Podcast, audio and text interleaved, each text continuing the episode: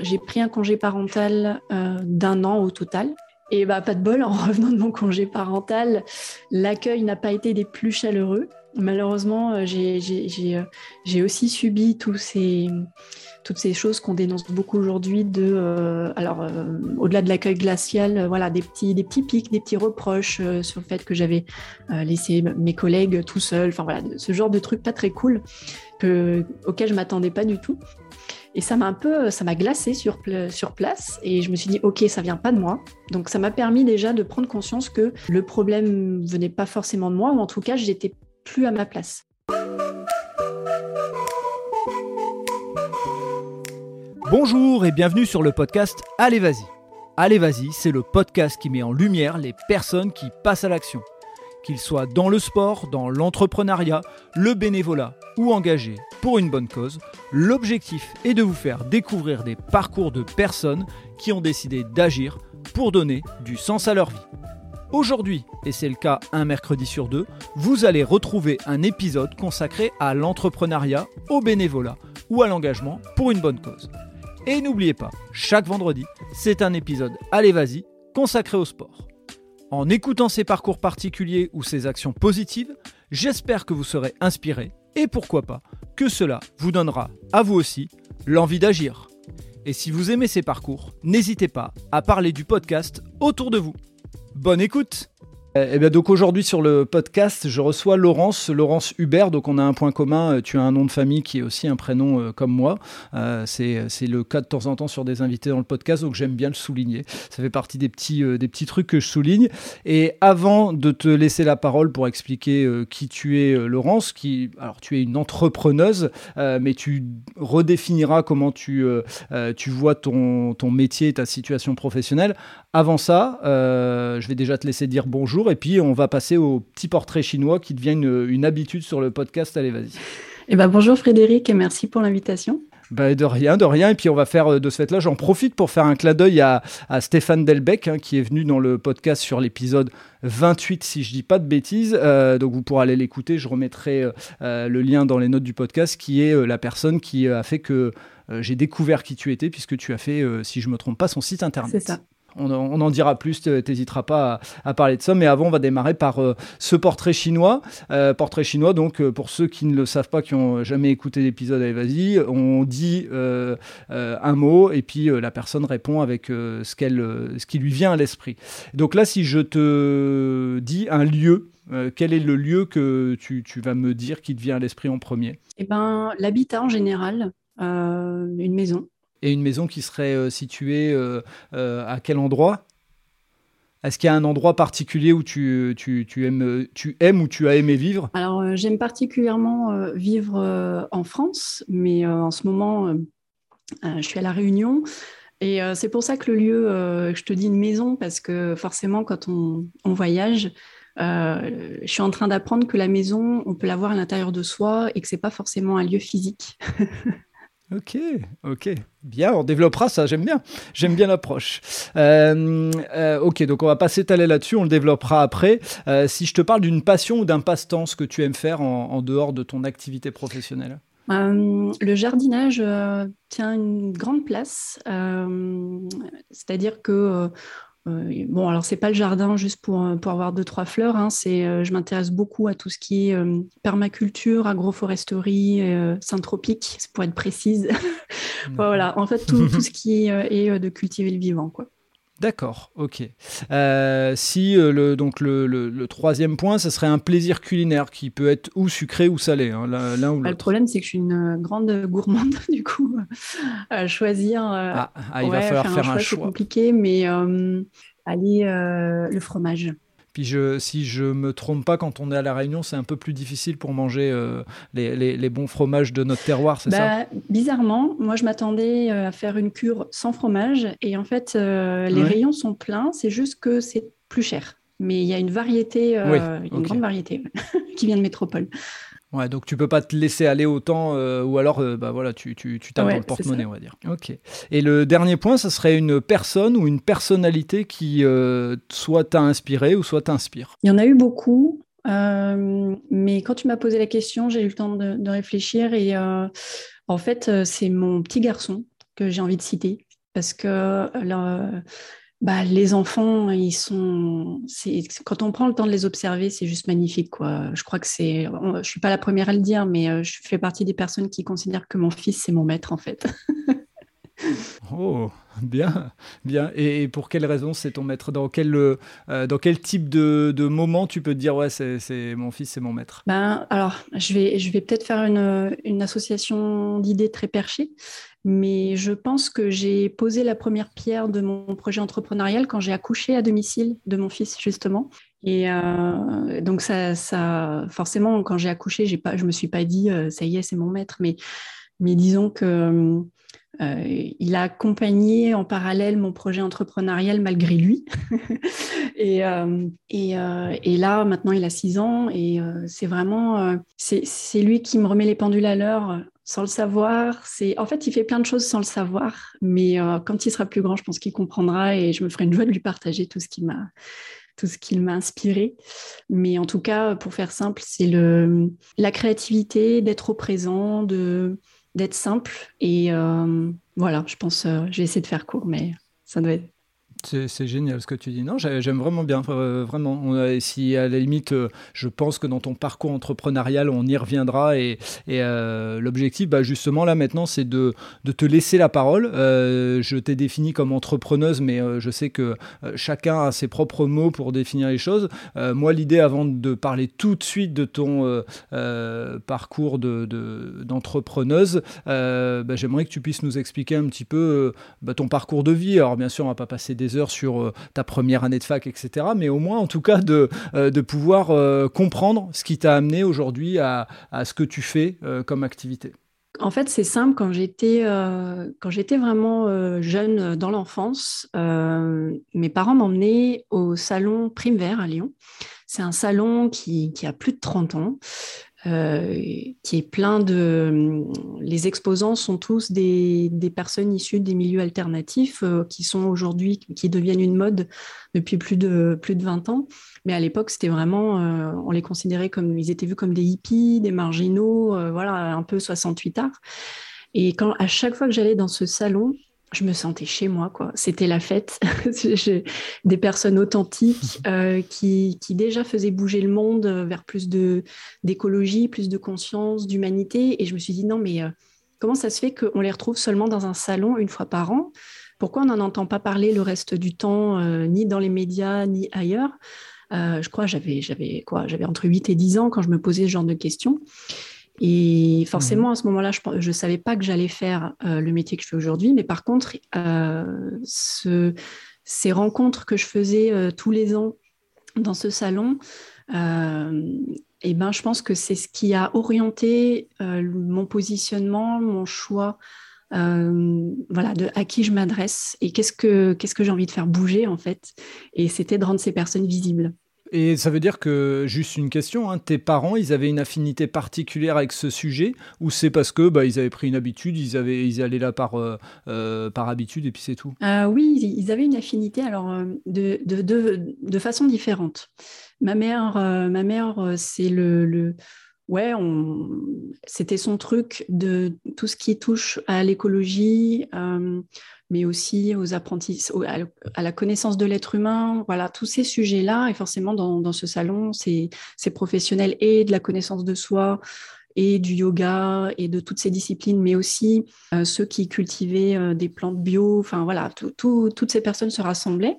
Donc ça, c'était le centre d'intérêt de ma mère. Euh, mon père, lui, qui est plutôt conventionnel, euh, plutôt cartésien, euh, ça sert à rien de lui parler d'ésotérisme et tout ça, ça lui passe au-dessus. Par contre, il aime bien manger, il aime bien les bonnes choses et dans ce salon, il s'est retrouvé aussi pour ça, d'avoir des produits de qualité.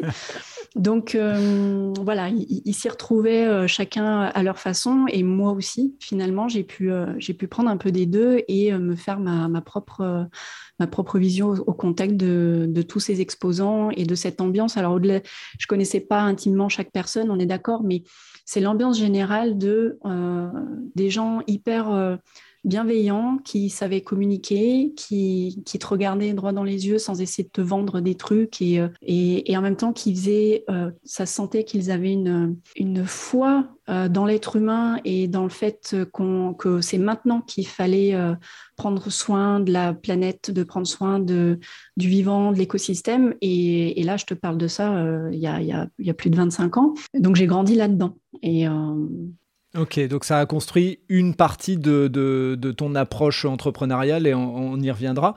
comment se, se passent tes, tes, études? Tu fais des choix en fonction euh, de ce qu'on vient de, discuter ou ça, ça reste en trame de fond et tu as, tu as des idées euh, euh, différentes ou tu, tu, pars sur, sur d'autres choses? Eh ben non, ça a été un cheminement pas tout à fait direct. C'est-à-dire que deuxième, enfin première rencontre plutôt euh, qui, m'a aiguillée, c'est au collège le prof d'art plastique, euh, qui était à l'opposé du cliché du prof d'art plastique qu'on peut attendre, c'est-à-dire euh, c'était un gars hyper rigoureux, mais à l'extrême, hyper carré, hyper alors peut-être pas non plus froid, mais vraiment, euh, il ressemblait pas du tout à un prof d'art plastique. Et en fait, l'anecdote, c'est que le premier, le premier projet qu'il nous a demandé de faire, c'était aussi en, sixième, et moi, j'attendais avec impatience euh, euh, l'entrée au collège juste pour le cours d'art plastique parce que j'aimais déjà beaucoup dessiner. Et, et, en fait, ce prof m'a foutu un zéro parce que j'avais oublié mon travail chez moi alors que j'avais passé des heures, j'avais passé le week-end. Et en fait, alors par la même occasion, j'ai découvert que je faisais des crises d'angoisse et que j'étais hypersensible à cette époque, puisque je me suis effondrée et euh, j'ai commencé à faire de la spasmophilie. Enfin, c'était une catastrophe ce jour-là. Mais il a pu voir que j'étais honnête et, du coup, il m'a prise au sérieux et à partir de là, ça a été mais, mais génial et j'ai adoré sa façon de traiter l'art et surtout d'introduire la notion de d'usage et que l'art, ça peut être appliqué. Et ça tombe bien parce que quelques années plus tard, j'ai découvert la voie des arts appliqués. Euh, c'est un secteur en France euh, voilà, pour les études les études supérieures. Et du coup, euh, pour moi, ça a été super fluide entre ce que j'avais gardé des cours d'art plastique et ce que j'ai découvert pour mes études d'art appliqué. J'ai retrouvé la même chose. Donc, euh, entre-temps, j'ai quand même fait un bac littéraire parce que tout le monde m'a foutu la pression pour rester dans le général, alors que je savais exactement que je voulais faire un métier créatif. mais bon, j'ai écouté, mais je regrette pas parce que euh, aujourd'hui, le le goût pour euh, la littérature, la philo et euh, l'écriture euh, me sert, mais tous les jours pour aider mes clients. Quoi. je veux bien imaginer que ça, ça doit servir et on, va, on va y arriver sur, sur, sur ce que tu fais. une fois que tu fais tes études d'art appliqué, est-ce que déjà en tête, tu as ton métier ou est-ce que tu te poses beaucoup de questions et tu te dis, bah, je verrai bien ce que ça donne bah, Bizarrement, au départ, alors je voulais, j'étais plutôt euh, attirée par le design d'espace, donc euh, ce qui correspond au métier d'architecte d'intérieur, euh, plus architecture que déco d'ailleurs. Moi, la déco, si c'est pour faire joli, ça m'intéresse pas. Moi, j'avais plutôt envie de réfléchir à l'espace. c'est pour ça que dans le portrait chinois, je t'ai parlé d'une maison et d'un espace. et bah, pendant les études, le voilà, j'ai fait une mise à niveau en art appliqué pour faire le lien entre mon bac général et la, discipline, euh, les disciplines d'art appliqué. Et le, projet euh, sur le design d'espace s'est mal passé. Et du coup, les profs ont déduit que j'étais pas douée pour ça. Du coup, je me suis dit, mince, moi, ça me, plaisait vraiment. Et finalement, euh, dans cette année de mise à niveau, on fait tout le tour de tous les métiers du design. Et j'avais aussi euh, donc euh, eu l'occasion de mener des projets sur, euh, en communication visuelle. qui correspond au métier de graphiste ou designer graphique. Et je me suis aperçue que quand même j'aimais bien ça parce que euh, ça reliait euh, mon amour des mots, de la communication, le fait que ben, je m'étais déjà aperçue très jeune que euh, quand on ne sait pas communiquer, en fait, ça fout le bazar et que, c'est la source de beaucoup de problèmes.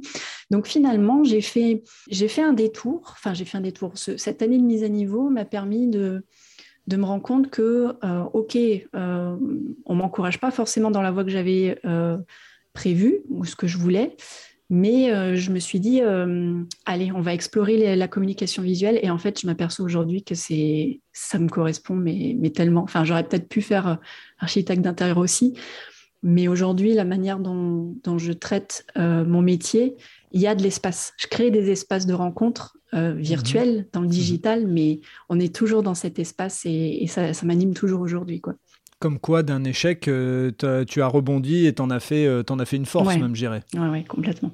Et donc, euh, quand tu, tu pars vers cette voie graphiste, est-ce que tu passes par un temps de salariat Tu te lances tout de suite dans l'entrepreneuriat?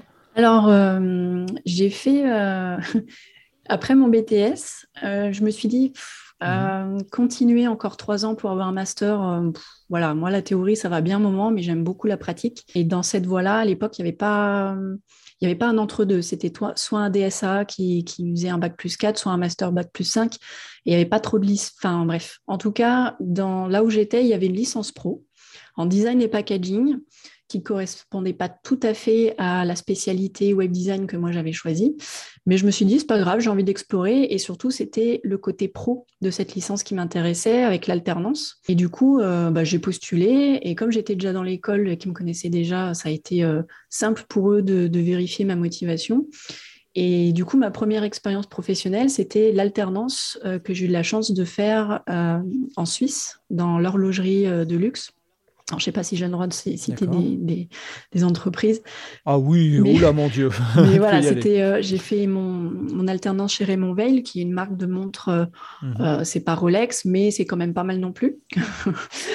donc cette première expérience dans le luxe, bah, j'étais ravie. Je me suis dit mais c'est génial pour mon CV. je l'ai, je j'ai sauté dedans vraiment à, deux pieds joints. Euh, ça m'a permis vraiment de travailler sur la, question euh, d'excellence de, en termes de communication, c'est-à-dire bah, comment mettre en valeur un objet vraiment dans, dans ce secteur du luxe, etc., sur le positionnement. Donc c'était génial. Puis j'ai eu des, voilà, j'ai eu des collègues euh, vraiment formidables aussi. Donc très, très chouette expérience. Et bah, forcément, après mon, avec mon diplôme en poche et cette première expérience sur mon CV, j'ai été embauchée euh, un mois plus tard euh, dans une autre société en France, euh, dans le secteur de la mécatronique. Alors, pour faire simple, c'est c'est de la mécanique mélangée à de l'électronique. Voilà, si j'essaie de vulgariser à fond. Mais en gros, voilà, c'est le secteur industriel. Et là, c'était J'étais à la fois chez l'annonceur, c'est-à-dire que euh, je faisais toute la com de l'entreprise. C'était une PME qui avait, euh, alors sur le site où j'étais, on était une cinquantaine, mais le groupe euh, au total réunissait une centaine d'employés, je pense, de mémoire. et là, j'ai pu voir tout le, tout le métier de graphiste de long en large, en travers. J'ai fait des stands, j'ai fait des plaquettes, j'ai fait tout ce qu'on peut faire quand on est graphiste. Euh, et en plus de ça, la chance que j'ai eue aussi, c'est que cette euh, entreprise, euh, le patron tenait à ce que ses créatifs, parce qu'il y avait aussi un designer produit, j'avais une autre collègue graphiste, il y avait deux, trois créatifs dans l'équipe, il tenait à ce qu'on s'oxygène régulièrement le cerveau pour nourrir notre créativité. Et du coup, il avait intégré une agence de design. Donc, de temps en temps, on changeait de casquette. je passais de graphiste interne à graphiste agence de design. Et là, on travaillait pour d'autres clients qui n'avaient rien à voir avec la société. Donc, j'ai eu cette double expérience et comme si j'étais en agence et en même temps chez, chez l'annonceur, dans l'entreprise interne. Et ça, pareil, c'était top. Quoi. Ça, ça m'a vraiment... Euh, bah, il n'y a rien de tel que d'apprendre euh, directement euh, dans une entreprise. Voilà, on a beau faire des, des super études, ça reste de la théorie. Même l'alternance, ça fait un magnifique, une magnifique passerelle mais tout le plus gros de ce que j'ai appris, y compris humainement parlant, c'était euh, dans, mes premières années de, salariat. Et ça a duré six ans. Et c'est une très bonne, euh, enfin, c'est une très bonne chose que ton patron ait fait à l'époque de t'ouvrir les yeux vers l'extérieur. On a souvent tendance à se renfermer vers soi et dire on sait ce qu'on fait, mais sauf que bah, pour avoir de la créativité, pour euh, euh, penser à des choses, à faire des choses différemment, il faut aller voir vers l'extérieur. Donc c'est une mm. super, enfin, c'est un, super message que qu'il a, a fait passer. Et surtout, ça m'a permis de voir que je préférais beaucoup plus être côté agence de design. Comme quoi, en plus, ça donne, euh, ça donne les éléments. Donc, tu, tu, viens de dire que tu as fait ça pendant six ans. Et au bout de six ans, euh, qu'est-ce qui s'est passé? Eh bien, comme beaucoup de monde, euh, je tournais en rond. j'ai mis du mhm. temps à en prendre conscience et à l'accepter parce que il y avait cette espèce de conflit en moi qui me disait Mais tu te rends compte euh, c'est génial, tu as trouvé un CDI tout de suite, euh, tu as un parcours, euh, c'est une ligne droite, de quoi tu te plains. Donc, du coup, mhm. j'acceptais pas l'idée que je me sentais mal. dans... Alors, c'était pas dans mhm. l'entreprise elle-même. qui, comme toutes les entreprises, voilà, il y a, y a, des hauts, des bas, des voilà. C'est dans le système pyramide. En tout cas, c'était une, c'était une entreprise classique avec une hiérarchie pyramidale, etc. et du coup, il y a plusieurs facteurs qui ont fait que je commençais à à, pas, à me sentir de moins en moins à l'aise, c'est-à-dire que moi, la manière, ce que, ce que j'attendais en faisant mes études, c'était d'être partie prenante des réflexions stratégiques, faire partie des... Euh, alors, c'était pas forcément moi de prendre les décisions, mais d'en faire partie, c'est-à-dire qu'on me consulte, que je puisse mmh. euh, donner à voir ce que euh, allait impliquer une décision euh, pour moi qui était au bout de la chaîne, parce que les graphistes, nous, on est vraiment au bout, c'est-à-dire que il y a le produit, il y a la conception, etc. Il y a toute la partie marketing. Et nous, à la fin, euh, bah, on conçoit la communication. Et, je me suis très vite aperçue que quand même, bah, de ne pas intégrer euh, toutes les parties prenantes de cette chaîne, ça posait quand même vachement de boulot, de, boulot et de problèmes. Voilà, il y a plein, plein de petites choses comme ça qui ont commencé à me dire, mais attends, c'est pas pour ça que j'avais fait mes études en fait. C'était pas ce euh, pour ce quotidien-là, euh, à refaire 15 fois les mêmes choses parce que j'ai pas eu les bonnes infos, parce qu'on n'a pas pensé à tous les détails que, dont moi j'avais parfaitement conscience. Et donc j'ai commencé à m'énerver beaucoup, euh, au point de commencer à détester mon métier, vraiment. C'est-à-dire que je, commençais à m'imaginer tout plaquer, ouvrir un salon de thé. voilà, être dans complètement autre chose avec une, une autre façon d'être en lien euh, euh, et, en fait, euh, j'ai fait un. Avant, avant le bilan de compétences, déjà, je, voilà, je commençais à sentir que ça allait pas être pas trop bien et ça tombait bien dans ma vie. Ça correspondait au moment où j'avais envie de fonder une famille. Donc du coup, j'ai pris un congé parental d'un an au total. Et du coup, je me suis dit, bah, tant mieux, ça me fait une pause pour me remettre un peu, euh, voilà, me, remettre les idées au clair, vérifier si c'était juste passager ou si euh, c'était quand même euh, le métier que je voulais vraiment faire, voilà. Et bah pas de bol, en revenant de mon congé parental, l'accueil n'a pas été des plus chaleureux. Malheureusement, j'ai aussi subi tous ces toutes ces choses qu'on dénonce beaucoup aujourd'hui de, euh, alors euh, au-delà de l'accueil glacial, euh, voilà, des petits, pics, des petits reproches sur le fait que j'avais laissé mes collègues tout seuls, enfin voilà, ce genre de trucs pas très cool que, auquel je m'attendais pas du tout. Et ça m'a un peu, ça m'a glacé sur, place et je me suis dit, ok, ça vient pas de moi. Donc ça m'a permis déjà de prendre conscience que le problème venait pas forcément de moi, ou en tout cas, j'étais plus à ma place. Et un an plus tard, euh, enfin quelques mois plus tard, euh, après mon, retour de congé parental, euh, j'ai fait un bilan de compétences qui a mis en lumière que ce n'était pas le métier le problème, c'était la posture. C'est-à-dire que le, résultat, c'était que, bah, a priori, j'avais toutes les qualités, les compétences et, et les appétences euh, réunis pour continuer à être graphiste, mais par contre, j'étais pas du tout faite pour être salariée, ou en tout cas pas dans un rapport de subordination. Parce que finalement, le salariat, c'est qu'un statut, mais par contre, la subordination, ça, c'est pas obligé, c'est une option. Quoi. Donc voilà, j'ai et heureusement, ce bilan de compétences, il a, alors il m'a sauvé, c'est peut-être un grand mot, mais il a, il a eu toute son, il a eu énormément d'impact sur le, le, reste de l'aventure.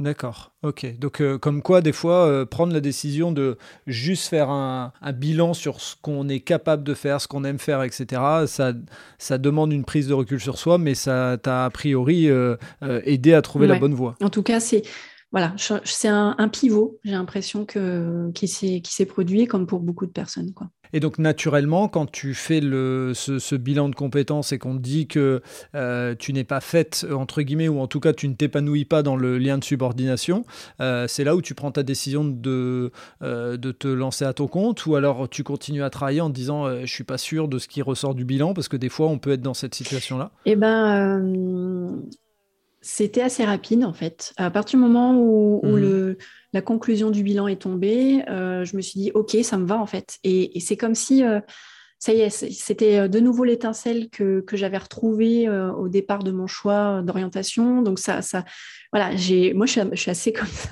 Quand tout est aligné, quand je sens que c'est là, je n'attends pas dix ans, quoi. C'est, j'y vais. Et, euh, et du coup, je sais plus, je crois que c'est. Bah, de toute façon, j'ai fait une rupture conventionnelle, donc il faut le temps, il faut trois mois. Enfin voilà, il a fallu attendre un peu. Euh, mais dans l'année qui, qui, a suivi ce bilan, euh, j'étais à mon compte, ouais. D'accord, ok. Donc là, on se retrouve en quelle année à eh peu près? En 2017, mon dernier jour, c'était en mars, je crois. Euh, et puis le 1er juillet, je, eh ben, je démarrais officiellement mon activité euh, dans ma coopérative dans laquelle je suis toujours aujourd'hui. Ok, donc 5 ans d'indépendance de, euh, que tu as fêté là il y a, il y a quelques jours. D'accord, ok. et quand tu te lances, c'est quoi les premières étapes? Parce que souvent, euh, on entend plein de gens autour de soi parler de je deviens entrepreneur et autres. Il y a plein de statuts. Donc déjà, peut-être tu vas pouvoir nous dire euh, euh, comment tu comment tu t'es lancé, vers quel statut tu t'es orienté. Mais aussi, c'est quoi les premiers moments? Parce que souvent, il y, y a un flou autour de ça. J'étais perdue comme tout le monde. Alors l'avantage, c'est qu'en tant que graphiste, j'ai pas eu besoin de me poser les questions d'investir dans un site internet ou un logo, puisque c'est ce que je savais faire. Donc déjà, ça m'a enlevé une sacrée épine du pied, ou en tout cas, ça a réduit les investissements de départ. J'en ai pas eu, en fait, à part euh, commander et faire imprimer mes cartes de visite. C'est peut-être les seuls frais que j'ai eus. Euh, et en fait, euh, je suis quelqu'un qui, qui est très à l'aise dans, la relation et qui, me nourrit des relations et, dans les échanges. Et, je pense que c'est ça qui fait que j'ai eu le réflexe de me tourner vers un, ami entrepreneur euh, qui, lui, a mhm. vendu son, si je dis pas de bêtises, il a vendu son premier site web à 15 ou, 16 ans. Donc, euh, euh, voilà, je n'avais pas trop de doutes sur le fait qu'il allait pouvoir me renseigner. Et je lui ai demandé ce que tu la question que tu viens de me poser. Je dis, ben voilà, je commence par quoi en plus, euh, dans ce projet entrepreneurial, que j'avais, euh, j'ai pas changé de métier. J'ai, mon projet, c'était de rester graphiste. Je pense que c'est important de le préciser parce que tous ceux qui se lancent dans l'entrepreneuriat ne, ne, gardent pas forcément leur métier. Il y a des choses qui sont pas toujours transposables. Donc là où pour moi ça a été assez facile, c'est que j'avais pas besoin de réinventer mon métier ou de, ou de me former. Voilà, j'avais rien besoin de faire. Et j'avais juste besoin de savoir par où commencer et surtout euh, le statut parce que beaucoup de mes collègues euh, graphistes indépendants que j'avais autour de moi euh, s'orientaient tous vers le statut de micro-entrepreneur. Le problème, c'est que moi, je suis un peu une angoissée de la vie et notamment par tout ce qui est paperasse. et je me voyais, même si, même si la micro-entreprise, c'est un statut ultra, simplifié, bah, je me voyais toujours pas cocher des cases et remplir des, des, des chiffres dans une feuille. Enfin, voilà, c'est quelque chose qui m'angoissait profondément et j'avais trop peur de, faire des bêtises et que ça me bouffe, euh, que ça gâche finalement l'enthousiasme que j'avais. Mais bon, je, pouvais m'y résigner si vraiment il n'y avait rien de mieux, mais avant de, de faire ce choix, euh, j'ai voilà, demandé conseil à, à cet ami. Et comme quoi les rencontres et les, échanges, euh, même quand c'est des personnes qu'on connaît déjà, les échanges, c'est tellement précieux parce que c'est lui qui m'a mhm. dit euh, qu'il existait un statut euh, particulier qui s'appelle le statut d'entrepreneur salarié en coopérative d'activité et d'emploi. Alors, CAE, ça va plus vite, coopérative d'activité et d'emploi. pourtant, c'est un statut qui existe depuis plus de 20 ans. Et on n'en entend pas parler. Et en gros, il m'a expliqué que c'était un statut dans lequel lui, il était à l'époque, qui cumule tous les avantages du salarié c'est-à-dire euh, une protection, un mhm. salaire qui tombe tous les mois, euh, des cotisations au chômage, à la retraite, euh, congé maternité, enfin bref, tout comme un salarié.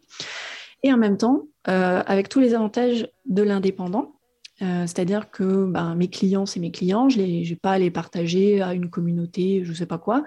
je prends mes propres décisions, euh, personne n'a le droit de me dire quoi faire. Enfin, vraiment une, totale indépendance. Et quand il m'a dit ça, mais je me rappelle, euh, si, lui-même avait été apte à m'intégrer dans une coopérative, j'aurais signé le jour même. C'est-à-dire que, pareil, j'ai senti que c'était ça euh, et je voulais, c'était pour moi, c'était acquis. Donc, le temps que je prenne rendez-vous avec la coopérative, je sais pas, il se passe 15 jours. la coopérative, voyant que voilà, mon projet était assez limpide. je crois que ben, c'est le mois suivant, ils m'ont intégré après être passé en comité d'agrément. Enfin, il y a un petit, parcours. et le 1er juillet, je, démarrais, mon activité dans la coopérative. Et, et, ça fait cinq ans, donc je, je suis toujours là. Est-ce que, alors dis-moi si je me trompe, est-ce que c'est euh, la même chose que du portage salarial ou il y a des différences? Eh ben, le seul point commun avec le portage salarial, c'est euh, que je n'ai pas créé de société, j'utilise le numéro de SIRET de la coopérative et donc je facture au nom de la coopérative et à la fin du mois, j'ai un bulletin de salaire. Ça, c'est l'unique point commun avec le portage euh, salarial. Par contre, euh, tout le reste est différent. C'est-à-dire que dans une coopérative, déjà, euh, le nom donne un indice, c'est que c'est une société, c'est une SCOP. Alors, SCOP, SCIC, il y a plein de déclinaisons dans, ce secteur-là.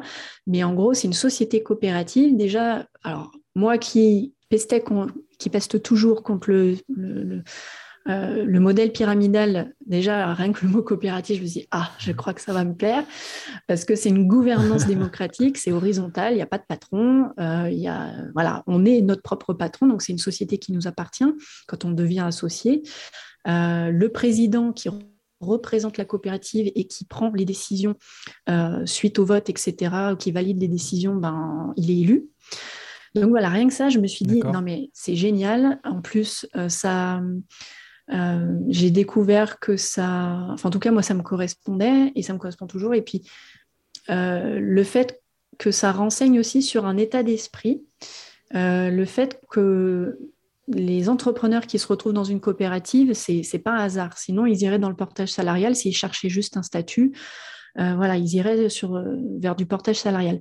Alors qu'une coopérative, c'est vrai que ça rassemble des personnes euh, notre point commun, c'est qu'il y a cet état d'esprit coopératif, c'est-à-dire qu'on est conscient que euh, on peut combiner nos savoir-faire, nos compétences, et qu'on peut le faire de manière euh, égale dans la coopération, c'est-à-dire où il n'y a pas de il a pas de rapport de concurrence, il n'y a pas de rapport de, de, hiérarchie ou de moi je sais plus que toi, etc. Donc ça, c'était le deuxième, euh, le deuxième ingrédient, on va dire, qui m'a, vraiment séduite. Et puis, euh, alors, c'est pas forcément dans toutes les coopératives, mais dans celle où je suis, il y a, y y a des formations qui sont incluses dans le, dans, dans, la cotisation qu'on reverse sur notre chiffre, d'affaires, c'est-à-dire qu'on le paye. On les paye ces formations, c'est juste qu'on ne fait pas un chèque, c'est prélevé sur notre chiffre d'affaires.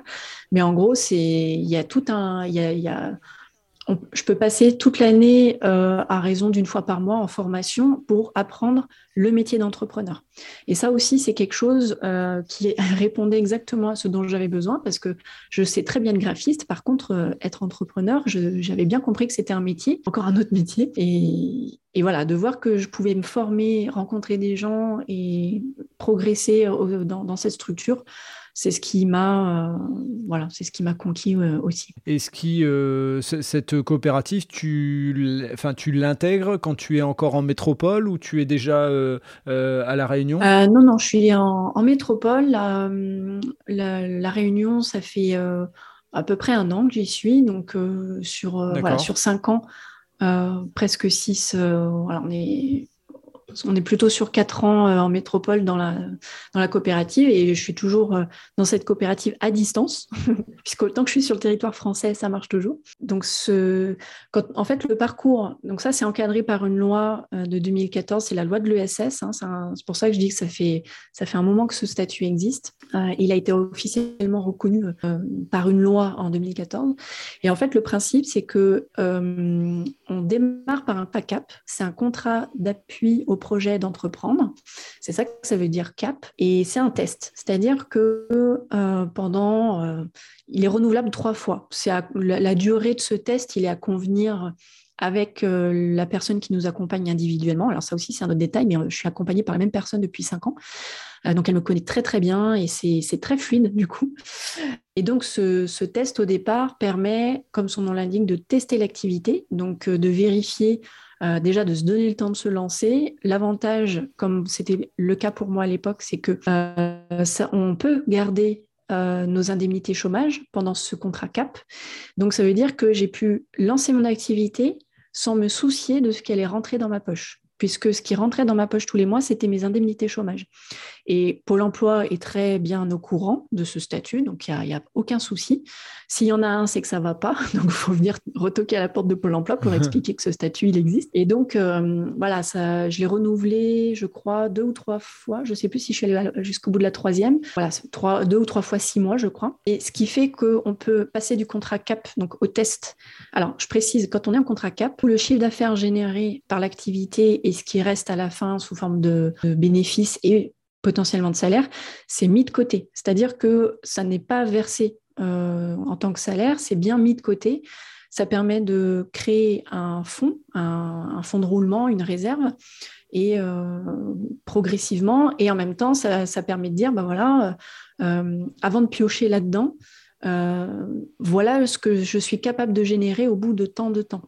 Donc il y a vraiment, c'est un statut qui, qui peut paraître long, euh, du coup, parce que c'est vrai que psychologiquement, euh, quand on voit les chiffres défiler, que l'activité fonctionne, que ça y est, on commence à, vraiment générer un chiffre d'affaires intéressant, et de voir ces chiffres qui n'arrivent pas dans notre poche, il y a un côté frustrant au début, qui moi, m'a, voilà, plusieurs fois m'a, frustré, mais je me suis accrochée parce que j'ai compris l'intérêt, c'est-à-dire que c'est une stratégie de fourmi. Euh, c'est vraiment y aller doucement, mais sûrement, consolider à fond parce que tout le reste après, ça sera que de l'amélioration, ça sera que euh, s'appuyer sur cette base solide qu'on aura constituée au départ. Donc, je me suis accrochée à ça et j'ai bien fait parce qu'effectivement, euh, un an et demi plus tard, je devenais entrepreneur salarié. Donc ça veut dire que j'avais une activité viable.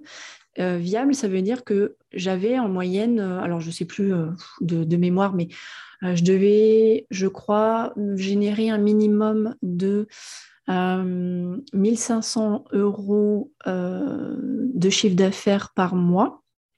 Lycée sur l'année, bien sûr, hein, ce n'était pas euh, chaque mois en train de checker, mais en gros, lycée sur une année, quand on a commencé à voir que c'est bon, j'arrivais à, ce minimum de 1500 euros brut, ça veut dire que je pouvais me dégager l'équivalent d'un mi-temps SMIC. Et ça, c'est le critère dans ma coopérative pour devenir salarié. Toutes les coopératives ont, ont leurs propres critères, mais voilà, chez nous, c'était ça. Euh, et, donc, quand on devient salarié, ben, voilà, on a un bulletin de salaire qui tombe, on a un salaire euh, lissé euh, voilà, sur six mois.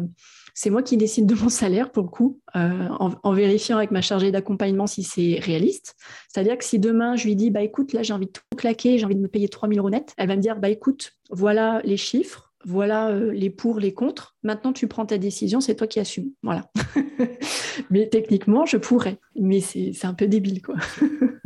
Et, comment justement euh, arrivent ces premiers clients? Est-ce que la coopérative euh, a un intérêt pour ça? C'est-à-dire qu'il il y a à côté de toi, je ne sais pas, quelqu'un qui a besoin d'un graphiste et te transmet les coordonnées? Ou c'est par toi-même que tu vas chercher tes premiers clients? non, Et si oui, comment tu l'as fait? C'est vraiment par soi-même. C'est-à-dire que hum, une coopérative, c'est pas une. Euh, en tout cas, celle dans laquelle je suis, je pense que chaque coopérative a mhm. son business model, mais euh, chez nous, c'est euh, de rendre autonomes les entrepreneurs, y compris dans la prospection. On leur, on leur explique comment faire, mais il n'y a pas d'apporteur d'affaires.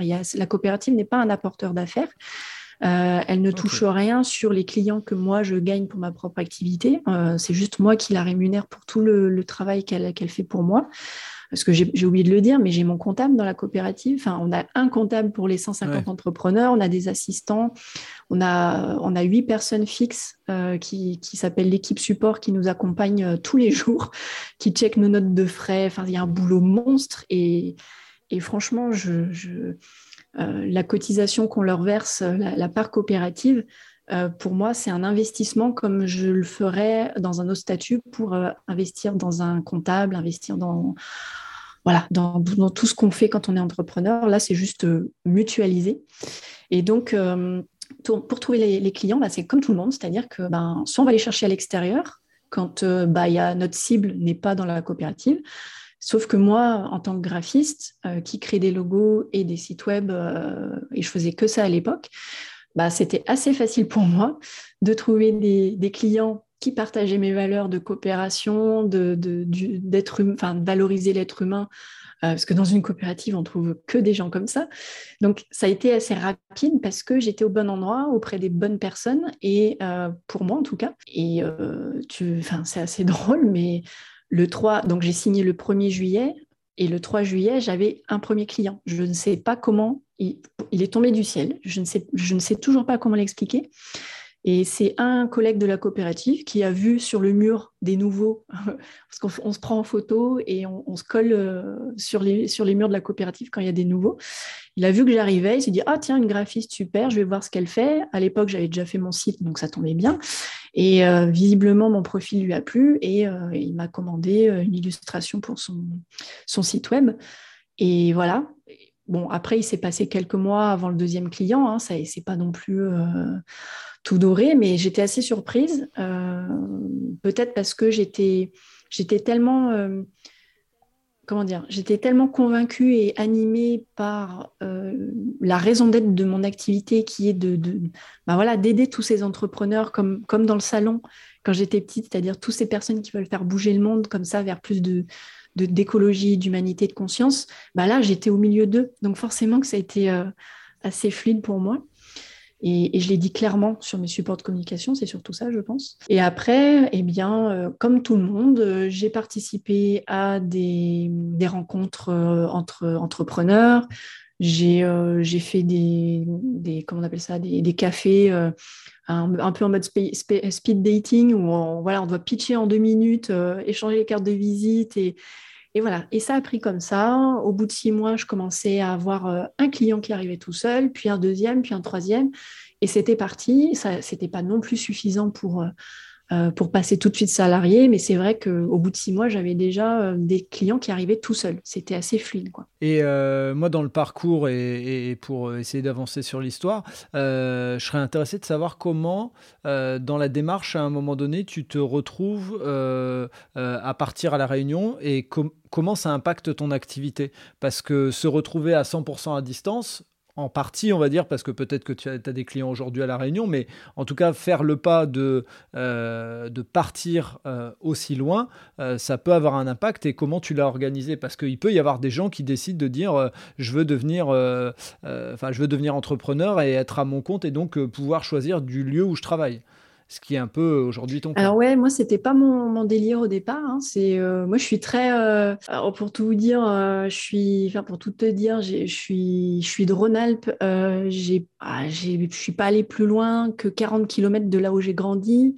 Donc on va dire que je suis, je suis très euh, ben, enracinée. Voilà, je, suis quelqu'un qui aime ma région. Je suis pas j'ai pas cherché à aller ailleurs. Par contre, j'adore les gens qui viennent d'ailleurs. J'adore la différence. D'ailleurs, mon, slogan c'est ça, c'est de faire rayonner la différence. Et il se trouve que mon mari, il vient d'ailleurs. Il est né à Madagascar. Il a grandi à la Réunion. Euh, et en fait, euh, ça faisait plusieurs années. Alors, je suis obligée d'expliquer autre chose pour, alors première chose, c'est que moi la distance, euh, travailler à distance, ça n'a jamais été un problème. Même quand, quand, même quand mes premiers clients étaient dans la région lyonnaise, euh, bah, en fait, euh, passer le premier rendez-vous qu'on pouvait éventuellement faire en tête à tête dans un café, bah, les trois quarts de mon boulot, c'était à distance, de toute façon.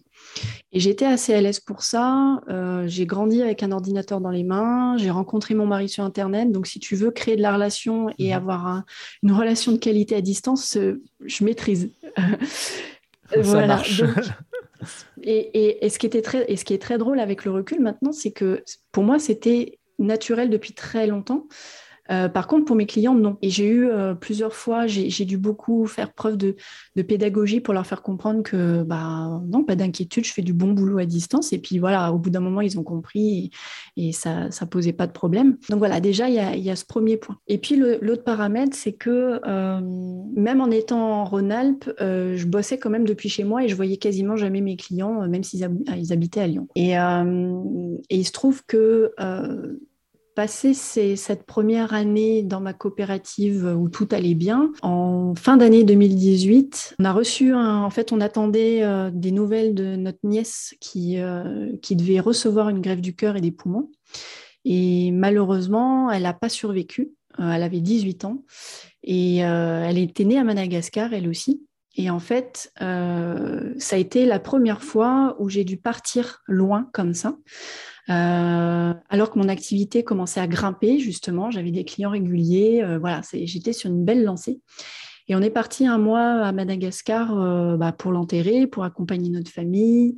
Et puis, bah, mon mari, ça faisait 24 ans qu'il avait parmi les pieds à Madagascar. Donc, du coup, sacré choc. Choc ah pour tout le monde. On avait notre petit garçon aussi dans l'aventure. Et donc, ça, ça a été ma première expérience à distance, où j'ai, pendant un mois, j'ai rien fait. C'est-à-dire, euh, pas de travail, pas de communication, rien du tout. Et je l'ai senti passer. C'est-à-dire que les mois qui ont suivi, mhm. ben voilà, c'est rétroactif, c'est-à-dire que bah au début il y a toujours des clients, puis après il y en a de moins en moins, puis après il se passe plus rien. Et l'été 2019, euh, euh, je me suis dit euh, il se passe quoi là? Et là ma coopérative a commencé à me dire bah tes chiffres ils sont pas très bons, là faudrait faire quelque chose. Ok, autre exemple de la place de la coopérative, c'est que c'est pas elle qui va me trouver la solution. Hein. C'est bien à moi. Elle, elle est juste là pour m'alerter. donc ça, c'est top. Euh, et donc, je me suis faite accompagner par euh, Marlène Ferrero-Varsino, qui est vraiment quelqu'un que j'aurais pu te citer dans le portrait chinois, mais il y avait tellement de monde, euh, qui accompagne les créas freelance, donc photographes, web designers, voilà, tous ces métiers-là, et qui m'a aidé à créer un produit digital pour aider les entrepreneurs à faire leur site eux-mêmes en étant accompagnés. Et ce, je, fais un grand détour, mais tu vas voir où je vais en venir après. Et en fait, ce... Pas de souci, je te fais confiance. je suis la spécialiste des détours. Et donc, ce, ce programme-là a tellement bien fonctionné. C'était, c'est vraiment, euh, voilà, ça m'a ça correspondait et à ce que je voulais et à ce dont ma cible avait besoin. Enfin voilà, c'était euh, vraiment ce qui m'a sauvé la fin de l'année. Donc ma coopérative a dit ok c'est bon, on a sauvé les meubles, tout va bien. Euh, ça a relancé un peu la dynamique. Euh, et par contre cette expérience d'éloignement déjà m'a dit attention, euh, voilà, le voyage, c'est un truc qui t'intéresse, tu as un mari qui vient d'ailleurs, donc c'était, évident qu'un jour j'allais, euh, être confrontée à, ça. Et ça m'a servi de leçon. Je me suis dit, euh, ouais, c'est le voyage digital nomade, bon, c'était pas forcément mon truc, mais si un jour ça devait se reproduire, ben ça, ça se fait pas. voilà, là c'était un deuil, c'était autre chose.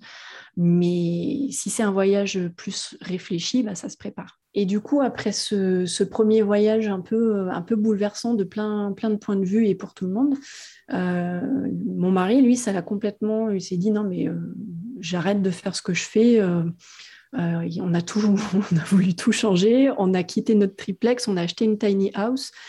on voulait vraiment s'alléger parce que bah, de côtoyer autant de pauvreté pendant un mois à Madagascar, c'est rien un mois. C'est rien, mais ça nous a tellement. Mm lui, il le, connaissait, il m'a déjà raconté son enfance, voilà, mais de le vivre, c'est complètement différent. Et forcément, de retour en France, on s'est dit, mais euh, on se sentait euh, dégoûté, vraiment dans le ventre de tout ce qu'on avait. Euh, et alors qu'on était déjà hyper sobre et hyper euh, dans les achats raisonnés et, la consommation, euh, on a voulu encore s'alléger encore un peu plus et on avait acheté une tiny house. on a habité dedans pendant deux ans jusqu'à notre départ à la Réunion. On l'a toujours d'ailleurs, elle nous attend. et, moi, où je me suis dit à ce moment-là, quand on l'a acheté, ça y est, nos rêves se réalisent enfin, on va encore plus loin dans, dans nos engagements qui étaient déjà là depuis très longtemps.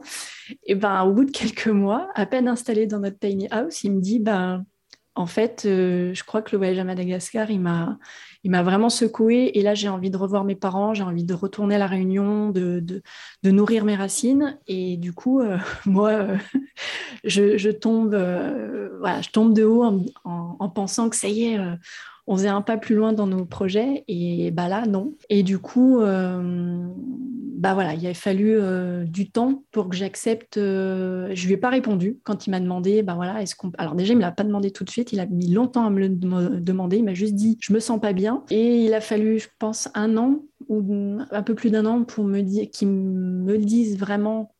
Euh, bah, j'ai besoin de retourner à la Réunion et j'aimerais qu'on y aille tous ensemble. Et, et, le déclic, ça a été le, le confinement du mois de mai 2021 Ouais, c'est ça, 2021. Euh, nous, les confinements, on les a très bien vécus dans notre tiny house parce qu'on était dans la nature. Euh, moi, j'avais mon jardin, j'avais tout ce qu'il me fallait. Donc, psychologiquement, euh, on s'en est très, très bien sorti. Mais là, celui du mois de mhm. mai, je crois que c'était celui de trop, en fait. je, voilà, je, je, commençais à me dire, non, mais en fait, l'avenir dont je rêvais, j'ai l'impression que c'est foutu.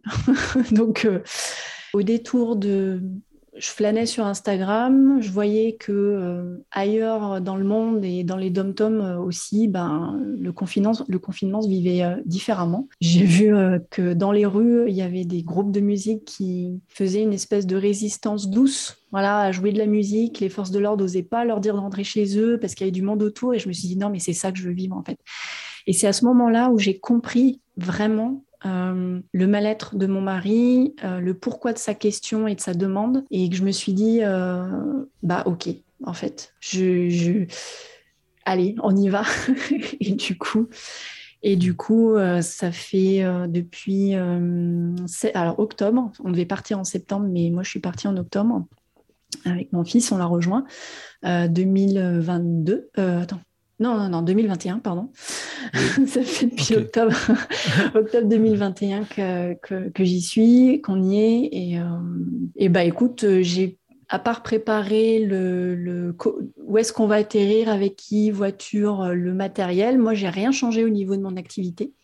Euh, parce que c'est, je travaillais déjà à 100% à distance, mes clients, je les ai conservés, à part leur dire, bon, bah voilà, je fais une petite pause de quelques... Alors, pour être honnête, c'est pas exactement ça. J'ai fait une plus grande pause parce que malheureusement, j'ai perdu ma sœur au moment où on devait partir euh, en septembre. Donc, tu vois, c'est drôle, mais chez nous, euh, le mouvement et le voyage, c'est toujours parti d'un deuil, quoi. Enfin, ou en tout cas, ça nous a mis en mouvement, quoi.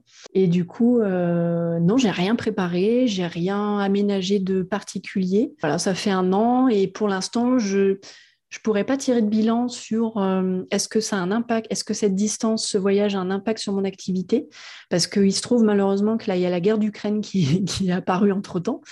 Et, et donc, j'ai pas le recul euh, là aujourd'hui pour savoir euh, si les fluctuations de mon activité sont dues soit à la guerre, soit à la distance.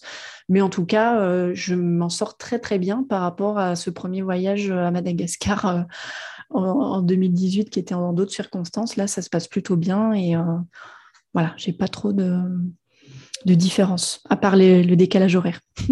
Oui, ok. Et donc décalage horaire, combien d'heures euh... Eh bien, la Réunion, on change pas d'heure euh, donc euh, par rapport à la métropole. Donc là, il y a deux heures et quand on change en heure d'hiver pour la métropole, on a trois heures de plus. Oui, donc ça, ça te décale la, journée, tu la démarres plus tôt en fait euh, par rapport à ouais, j'aime bien. Parce que du coup, j'ai deux heures le matin où je me dis, oh, ils sont tous en train de dormir. Et moi, je, fais, je fais mes petits trucs. Euh, voilà, je prends, j'ai l'impression de prendre de l'avance. Et, et j'avoue que c'est un petit plaisir. euh, et, que, et du coup, quand, quand mes clients sont au max de leur journée, sont vraiment au cœur de l'après-midi, bah, moi, j'ai fini. Et donc, ça, m'oblige, moi, enfin, ça m'oblige. Par la force des choses, ça cadre là où avant, j'étais pas, voilà, où je dérogeais facilement. Euh, bah voilà, en, même temps que notre déménagement à La Réunion, moi, j'ai eu un, gain d'activité énorme euh, en même temps.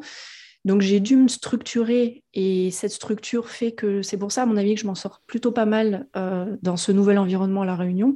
C'est que voilà, c'est j'ai eu un fort développement qui m'a obligé à me consolider euh, en interne, si je puis dire, et qui fait que ça s'est plutôt bien passé.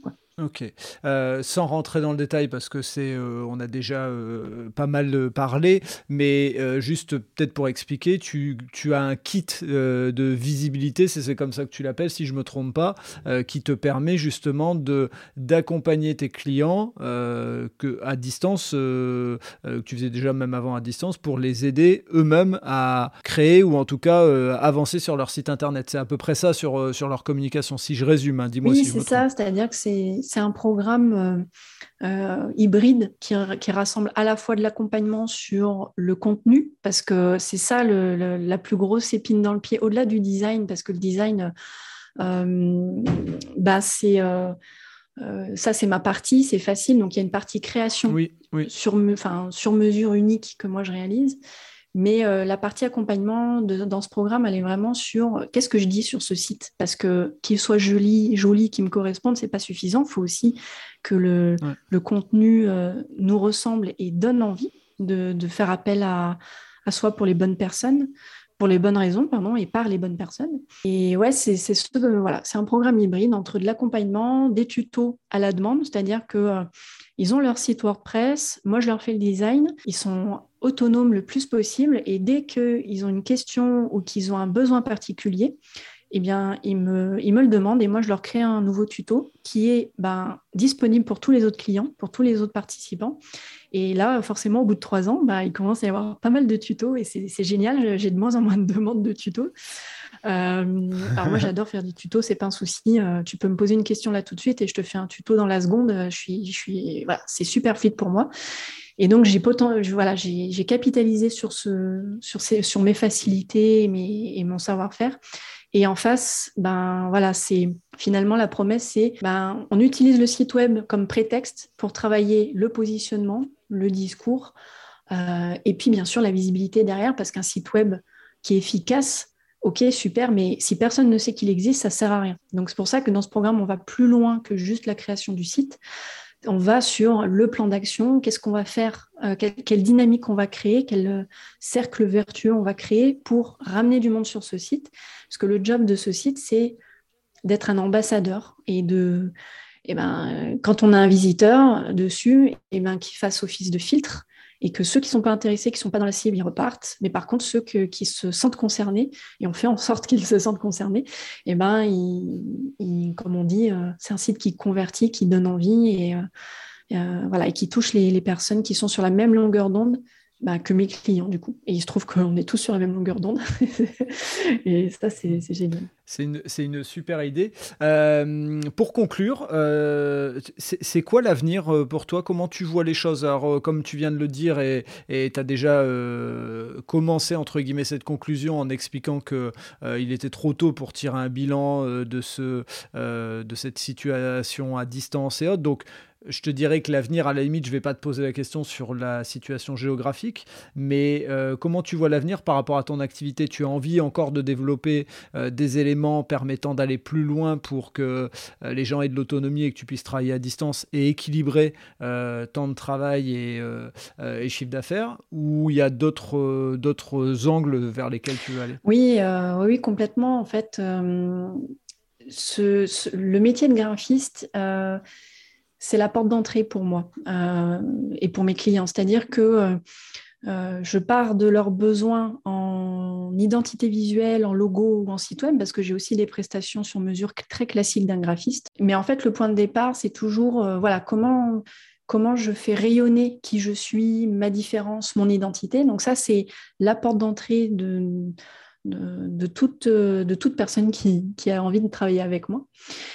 Et après, euh, je me suis dit, euh, ben, enfin, c'est même pas je me suis dit, c'est forcément, je, conçois mon métier de graphiste comme de l'accompagnement finalement. C'est un prétexte aussi pour moi pour aller plus loin avec ses clients et pas m'arrêter juste au support de communication, mais vraiment travailler le fond. Parce que le fond et la forme, c'est indissociable. Et moi, je peux pas, c'est ce qui m'a motivé à partir de mon salariat, je peux pas m'occuper de la forme je ne peux pas créer quelque chose d'efficace, un design vraiment qui, qui, transmet le bon message si le fond, il n'est pas clair, il n'est pas travaillé, il n'est pas structuré. Et c'est pour ça que euh, c'est plus qu'une vision, c'est déjà euh, une réalité. Aujourd'hui, je vais plus loin que juste du graphisme.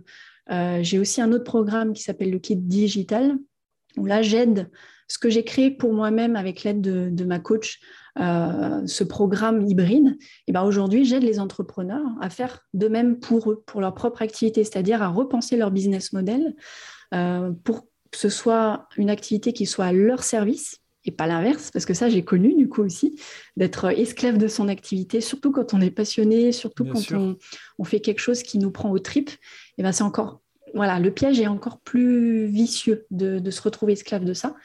Et ce nouveau programme, il, est là pour ça, d'aider. Euh, et pourquoi qui digital? Parce que bah, mon point fort, mon savoir-faire aussi, c'est le digital. Et donc, comment créer euh, une offre hybride euh, qui, soit au service de, notre vie et surtout pour aider à les aider à qu'ils puissent vivre de qui ils sont. Et ça, c'est aussi une marque que j'ai développée euh, qui, est aussi au présent, c'est le futur et le présent en même temps. Où euh, voilà, ma promesse aujourd'hui, peu importe les, produits, les programmes, les accompagnements que je pourrais développer à l'avenir, c'est d'aider les entrepreneurs à vivre de qui ils sont euh, et, pas voilà d'un métier, parce que le métier c'est juste un outil qui nous permet de, nous connecter vraiment à ce qui nous fait vibrer. Et c'est ça aujourd'hui que, que je suis en train de développer, y compris sur une marque de vêtements pour entrepreneurs. Enfin, voilà, tu vois que je suis une créative. J'ai, j'ai, aucun problème à développer les choses et,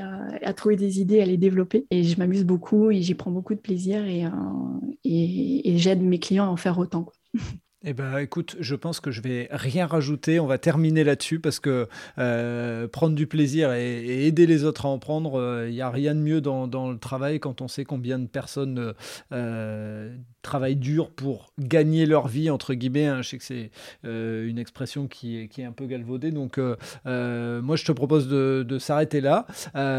J'ai été ravi de découvrir ton parcours et d'avoir pu digresser sur certains points qui vont, à mon avis, aider certaines auditrices et certains auditeurs à mieux se positionner. Tu leur as en plus donné des clés sur euh, euh, bah, un statut un peu différent dont on n'entend pas beaucoup parler effectivement. Euh, et, ça, je trouve ça top. C'est le, but aussi d'aller vas-y, c'est de mettre en avant les gens qui passent à l'action. Et toi, tu l'as fait en te lançant, et puis tu l'as fait aussi en allant travailler loin de chez toi. Et quelque chose me dit qu'on risque de se retrouver sur euh, mon autre podcast loin de chez soi, mais ça, euh, ça c'est une autre mhm. histoire. On, verra ça, euh, on verra ça plus tard. En tout cas, Laurence, merci de m'avoir fait confiance. Je remercie encore Stéphane pour bah, avoir fait appel à tes services. Comme ça, je t'ai connu et ça m'a permis de, de t'inviter sur le podcast. Eh ben, c'était un plaisir. Merci à toi, Frédéric.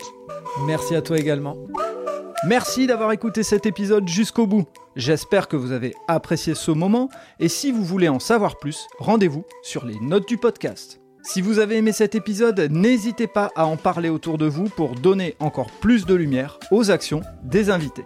Si vous avez envie de suivre Allez Vas-y, abonnez-vous et évaluez le podcast, notamment sur Spotify et Apple Podcast, sur votre plateforme d'écoute préférée. Si vous voulez faire avancer mon travail, laissez un commentaire sur Apple Podcast, ça aide à faire connaître le podcast. Pour ceux qui ne le savent pas encore, j'ai lancé un autre podcast sur le voyage qui s'intitule Loin de chez soi. Il est disponible sur Apple Podcast, Spotify, Deezer et sur les plateformes d'écoute. Je vous donne rendez-vous un mercredi sur deux pour un podcast Allez vas-y sur les entrepreneurs et entrepreneureux, les bénévoles et les engagés. Et tous les vendredis pour un épisode consacré aux sportifs et aux sportives. D'ici là, portez-vous bien.